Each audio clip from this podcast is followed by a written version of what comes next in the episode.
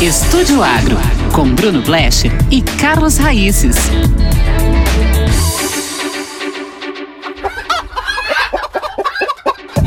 O brasileiro nunca comeu tanto ovo como em 2020. No ano passado, o consumo de ovos no país alcançou 250 unidades per capita, quase 9% a mais do que em 2019. Isso em plena pandemia. Na verdade, o consumo vem subindo desde 2010, quando era de 148 unidades. Ou seja, no prazo de uma década, o Brasil aumentou 70% seu consumo. O Brasil produziu ovo suficiente para abastecer a população. Eu sou Bruno Blecher. E eu sou Carlos Raíces. Pois é, eu me lembro que, quase 20 anos atrás, o ovo era um alimento condenado pelos médicos que diziam que ele aumentava o colesterol mas as pesquisas demonstraram que não. Ovo não faz mal à saúde, pelo contrário, é um alimento supernutritivo e até ajuda a emagrecer. O ovo é rico em proteínas, o ovo tem vitaminas A, D, E, complexo B, selênio, zinco, cálcio e fósforo. Um ovo cozido tem apenas 70 calorias e é um alimento que ajuda a emagrecer, como falamos. Com base em pesquisas científicas, as entidades dos produtores desenvolveram uma ampla campanha de marketing para mostrar que o ovo não é o vilão da dieta, mas um alimento nutritivo e saudável. A Associação Brasileira de Proteína Animal chegou até a fazer uma campanha Ovo é bom para cachorro, incentivando as pessoas a darem ovo para os seus pets.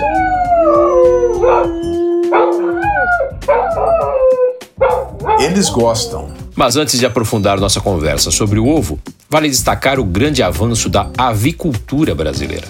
Em apenas uma década, entre os anos de 1950 e 1960, o Brasil passou de criador de galinhas de fundo de quintal para um grande produtor e exportador de frango. Os frangos de corte são abatidos hoje com apenas 40 dias e peso médio de 2,5 quilos, graças aos avanços da genética, dos medicamentos, da nutrição e da capacidade dos nossos avicultores e da indústria. O Brasil é hoje o segundo maior produtor e exportador de carne de frango. Este ano, espera-se que a produção brasileira de carne de frango alcance 14 milhões e meio de toneladas, 5,5% a mais do que em 2020. As exportações devem levar 4,35 milhões de toneladas para fora, mas a maior parte, 10,1 milhões de toneladas, é consumida aqui mesmo no mercado interno. Em dinheiro, as exportações brasileiras de frangos renderam 6 bilhões de dólares em 2020 mas houve uma queda de 14%.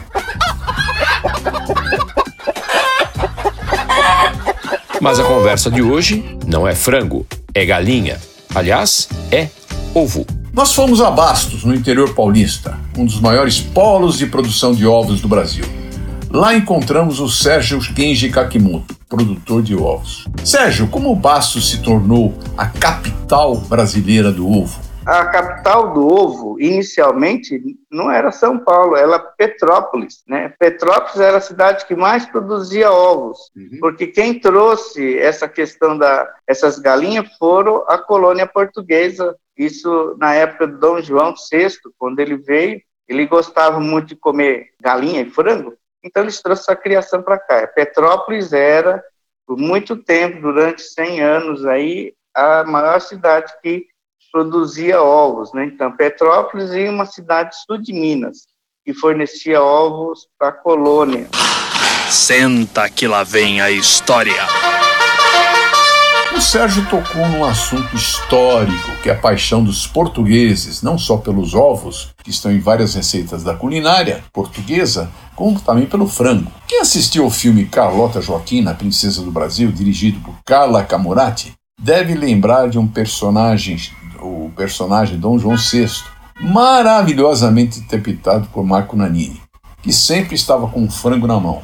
Os historiadores contam que Dom João VI comia de dois a três frangos por dia, dos grandes, e só no almoço, e ainda guardava as coxas nos bolsos para fazer uma boquinha à tarde. Depois dessa fofoca da história, vamos voltar a Bastos com o avicultor Sérgio Kakimoto. Aqui em 1930, 1934, pessoal da colônia japonesa começaram a fazer ali em volta, né, do cinturão verde, ali em volta de São Paulo, a, aquelas é, começaram a ter bastante é, local onde plantava verduras, né? E essas é, verduras, essa, essa, essa plantação de verdura na Avenida Paulista ficava inviável e eles então tinha um pessoal que criava galinha em chácaras e jardim né? Isso lá em, na Avenida Paulista, no centro de São Paulo, né? Viaduto do Chá.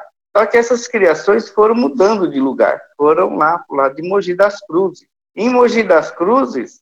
Então, eles virou a capital de ovo, Mogi das Cruzes. Começou, então, a, uma das maiores criações devido à, chegada também da, da colônia japonesa. Né? Então, em 1950, por aí, em 1960, começa a vir as primeiras gaiolas, né? inventada lá no americano, pelos americanos, essa forma de criação. Essa forma de criação deu uma vantagem competitiva muito grande para quem adotasse esse sistema. Porque antigamente a criação era criada solta e nós temos que entender por que a galinha era, era criada solta. Sérgio conta que a antiga cooperativa Cotia foi responsável pela implantação de vários criatórios em Bastos.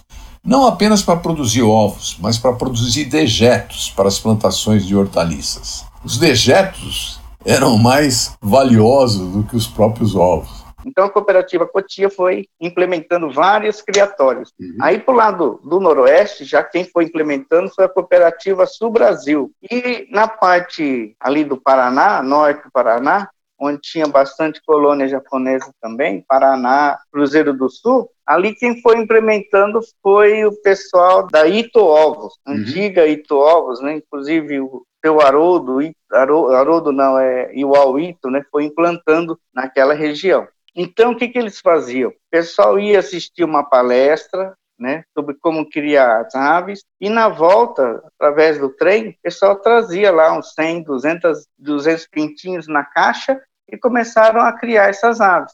Agora, a expansão se deu devido à criação de galinhas não solta, mas é, em gaiola. Uhum. Então, a galinha solta, ela contrai muita doença, uhum. é, clostridiose, né, a doença é, é, verme, é botulismo, ela tem problema de, de salmonela. Então, isso dizimava qualquer criação de galinha, problemas intestinais. Então, você criando em gaiolas, né, as aves não têm contato com as fezes, né? Então, ela já ela defeca, a gaiola é relativamente o piso é, é bastante aberto e as fezes então cai tudo no chão. E as fezes tinham muito valor naquela época, porque o pessoal que fazia o hortifruti granjeiros é, tinha pomares, né? Precisava desse adubo justamente, então, usava essas fezes de galinha para adubar né, a plantação. Segundo Sérgio, uma das razões do sucesso de Bastos foi alojar as galinhas em gaiolas. Como os bichos não ficavam doentes, produziam mais. Além disso, os criadores deixavam as luzes do galpão acesas durante a noite para que elas produzissem o dia inteiro, 24 horas por dia. Terrível isso, hein? Mas, Sérgio, isso não vai contra as normas de bem-estar animal? É igual a política, direita e esquerda, vai e volta. Né? um cria mais vantagem, é, sobressai. Né? Hum. Mas, nesse caso, a criação solta não está sendo colocada de uma forma eficiente, ela está sendo imposta, né? ela está sendo imposta em lei. Né? Tem a lei do Ricardo Trípoli a nível de São Paulo, aprovada, mas está lá sob júdice. Né? Então, uhum é, o Geraldo Alckmin, né? Então ele na justiça ele ele está lá descansando lá, esperando o momento de sair do da, da trava. E da mesma forma tem essa mesma lei ainda no Congresso Nacional, esperando o momento oportuno para ser então colocada a apreciação. Que lei no Congresso Nacional? A lei do, do, do Ricardo Trípoli, que é a, hum. a, que não pode criar galinhas na gaiola, você não pode debicar a galinha, né? Você uhum. tem que criar ela com os bem-estar animal, com aquelas cinco necessidades da galinha, né? Não pode sentir dor, não pode sentir sede, é, ela tem que ter comida, ela tem que manifestar toda a sua habilidade, né, dela. Então, essas regras da, do bem-estar animal. O debate está quente, mas vamos fazer uma pausa para o nosso quiz. Qual é o país que mais consome ovo? México, China, Japão, Estados Unidos ou Brasil? O tema de hoje é galinha, ou melhor, ovo, ou quem nasceu primeiro? Estávamos falando sobre o bem-estar animal, ou seja, como deixar as galinhas mais confortáveis na granja. Sobre esse tema, entrevistamos o Sérgio Kakimoto, produtor de ovos em Bastos, no interior de São Paulo. Sérgio, você disse que essa questão de bem-estar animal é uma pressão de grupos dos direitos dos animais, mas tem grandes empresas seguindo as regras do bem-estar animal e conquistando o mercado, não? Tem a granja Yamakishi, que chama aquela, as galinhas felizes, né? Uhum, então isso. ele, como ele solta a galinha, mas só que dele, de Yamakishi, tem um detalhe, né? As galinhas transam, né? Então, melhor ainda, né? Que o ovo já vem fertilizado.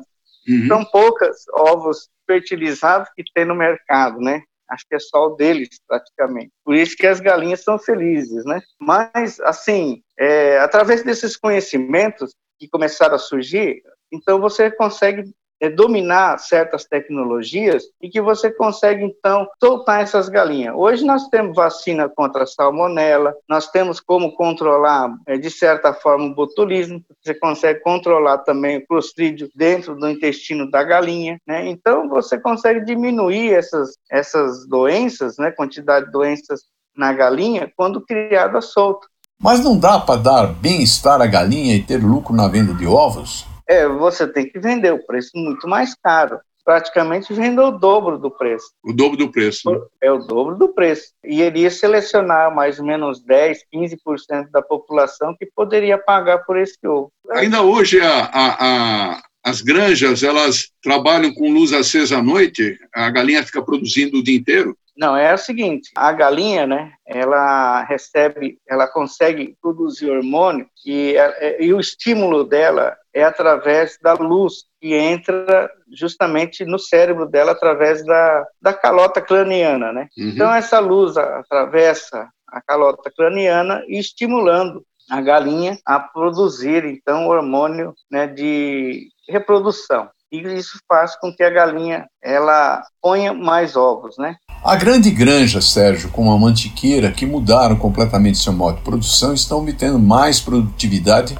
respeitando os princípios de bem-estar animal. É muito relativo, né? Hoje essas aves, essas aves geneticamente melhoradas, ela é capaz sim de produzir é, em relação a que sistema, né?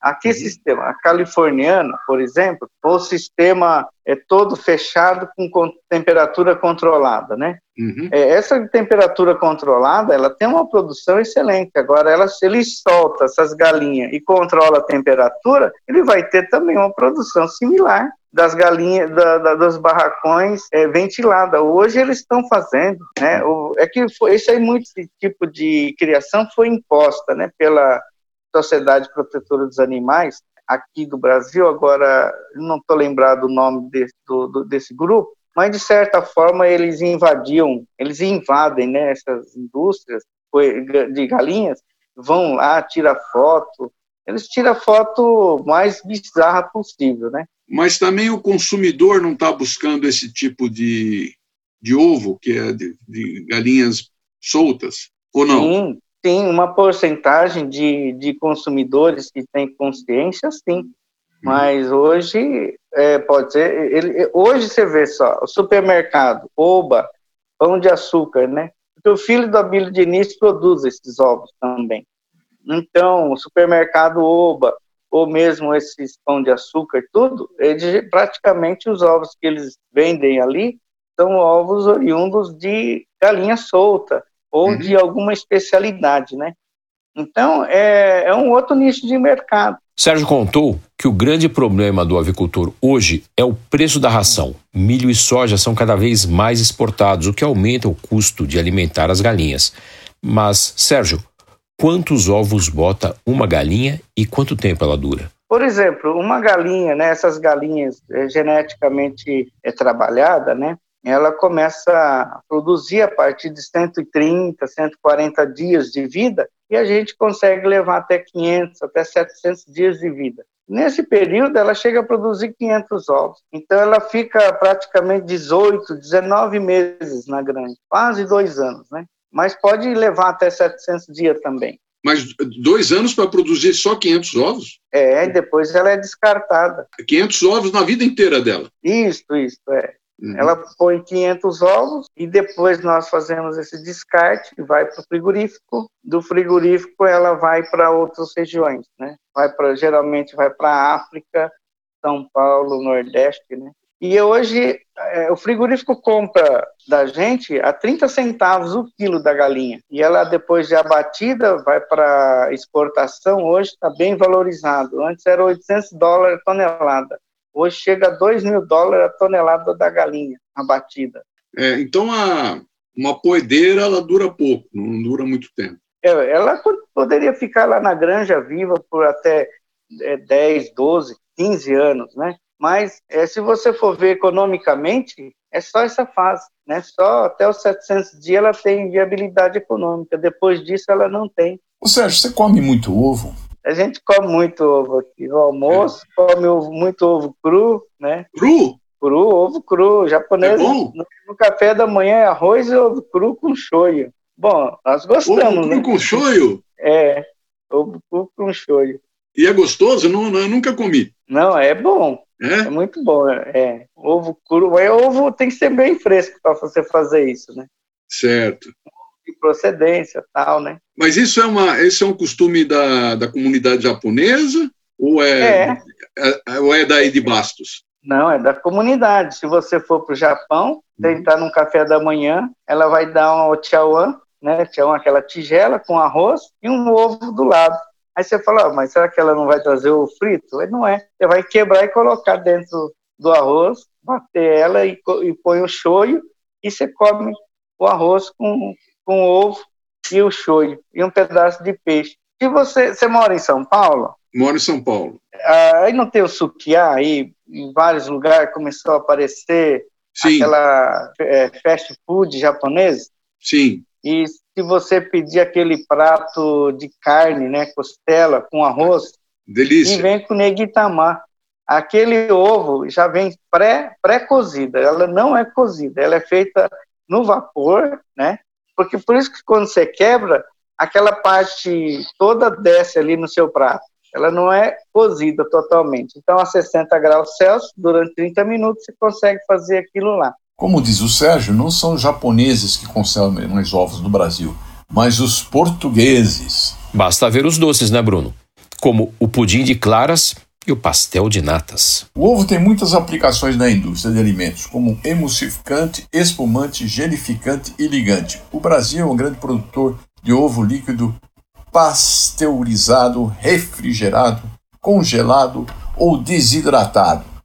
Produtos utilizados para a produção de maionese, massa, chocolate, sorvete, confeitaria, panificação, fast food, bebidas, nutrição esportiva, cosméticos, pet food e até Remédios. A vacina da gripe, por exemplo, é cultivada em fluidos de ovos embrionários de galinha. Vamos para a resposta do nosso quiz de hoje? Nós perguntamos qual é o país do mundo que mais consome ovos: México, Estados Unidos, Japão ou Brasil? E a resposta é Japão, seguido de Paraguai, China, México e Ucrânia. Surpreso, o japonês consome em média 320 ovos por ano.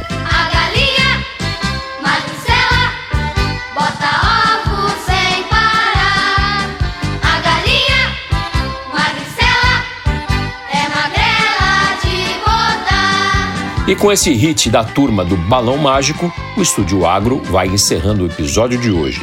O Estúdio Agro é produzido e apresentado pelo jornalista Bruno Blecher e por mim, Carlos Raíces. Os trabalhos técnicos são de Marcelo Bacará. Um ótimo dia para você e até a semana que vem.